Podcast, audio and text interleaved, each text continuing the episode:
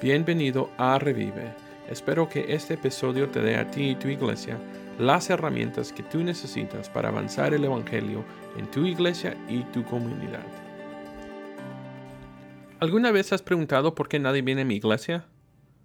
En esta primera parte quiero darte señales que una iglesia necesita ser renovada. Ahora, yo creo que he visto más iglesias vacías en los últimos años que en toda mi vida. Y cuando digo iglesias estoy hablando de los edificios. Pasé por delante de un edificio que era una iglesia no hace mucho. Y yo me recuerdo que esta iglesia tenía una de las ventanas más bonitas que había visto de una iglesia. Pero estas ventanas que eran tan hermosas ahora están cubiertas por madera. Ahora, si yo viviera en un estado que experimentamos huracanes, habría pensado, necesito ir a casa y tapar mis ventanas en este momento. Sin embargo, no experimentamos huracanes en el Valle Central de California. Cuando el edificio de una iglesia tapa las ventanas y la gente del edificio, la iglesia, se va, a menudo me pregunto, ¿quién será la boya de rescate para esta comunidad ahora? ¿Quién se parará en la torre de salvavidas para asegurarse que nadie se ahogue? ¿Y quién ayudará a los que aún están en esta comunidad. Una iglesia que muere no muere de un día al otro. Esta es una progresión lenta y en muchos casos dura muchos años. Pero el día que la iglesia decidió cerrar sus puertas, se llevó de la comunidad la torre de salvavidas que esa gente tenía.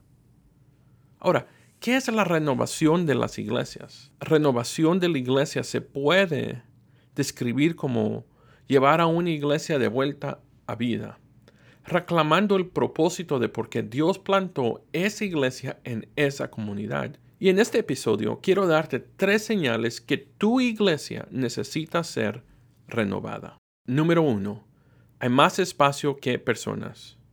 Mateo capítulo 9, verso 37 y 38 dice así. Entonces dijo a sus discípulos, A la verdad la mies es mucha más, los obreros pocos. Rogad pues al Señor de la mies que envíe a obreros a su mies. ¿Alguna vez has entrado en el edificio de la iglesia y te has preguntado, ¿dónde está la gente? En algunos casos la comunidad alrededor de la iglesia ha cambiado. Tal vez tu iglesia está en una área que se ha vuelto más industrial. Se han demolido casas y se han construido almacenes. Pero en muchos casos la realidad es que la comunidad sí cambió. Pero la iglesia no se involucró a la comunidad nueva. No trató de alcanzar y conocer a la gente que está llegando a la comunidad por primera vez. La iglesia esencialmente ya no estaba involucrada. Ahora, ¿cómo es que nosotros podemos saber si nuestra iglesia de verdad está involucrada en la comunidad? Aquí hay unas preguntas que podemos hacer. Número uno, ¿mi iglesia hace eventos comunitarios? Número dos, mi iglesia brinda oportunidades para involucrar a la comunidad. Y número tres, ¿qué es lo que necesita mi comunidad? El paso número dos para ver si nuestra iglesia necesita ser renovada, cuando la evangelización no es una prioridad. Marcos capítulo 16, verso 15 dice así, y les dijo, id por todo el mundo y predicad el Evangelio a toda criatura. ¿Es el evangelismo una prioridad en tu iglesia? Aquí hay algunas áreas que nosotros podemos usar para examinar si el evangelismo es una área importante para nosotros. ¿Cuántas salvaciones y bautismos han ocurrido en el último año? La triste realidad es que no todas las iglesias se enfocan en alcanzar a los perdidos.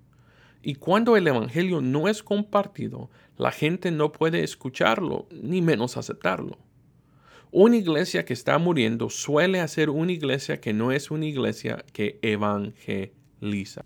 Unas preguntas que nos podemos hacer mientras pensamos si nuestra iglesia necesita ser renovada. Cuando viene el evangelismo, ¿cuándo fue la última vez que tu iglesia tuvo un evento de evangelismo? ¿Cuándo fue la última vez que escuchaste un sermón o una lección sobre el evangelismo? Ahora, tú como miembro creyente individual, ¿Cuándo fue la última vez que tú fuiste personalmente y compartiste el Evangelio con una persona que no es creyente? A menudo las iglesias que están en gran necesidad de renovación no ponen un enfoque en alcanzando a los perdidos, pero más bien protegiendo a los encontrados.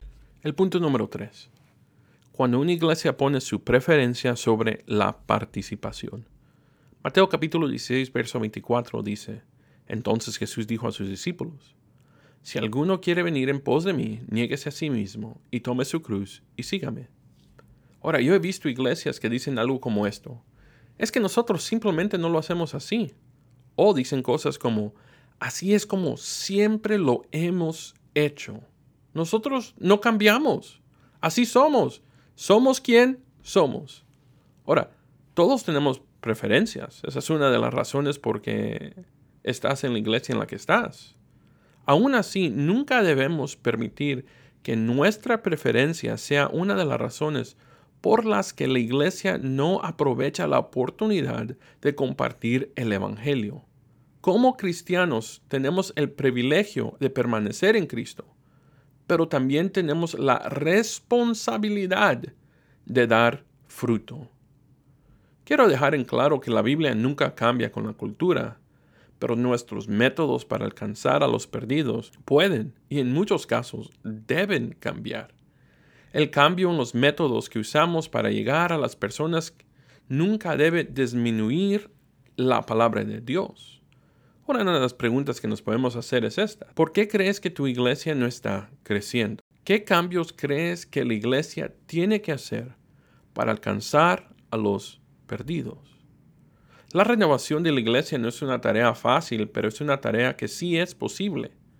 Hay una razón por la que Dios tiene su iglesia en la calle, en la comunidad, en la ciudad y en el estado en la que está. Y nuestras comunidades necesitan escuchar el Evangelio. Oro que su iglesia puede ser utilizada por Dios para alcanzar a los perdidos. Gracias por acompañarme hoy.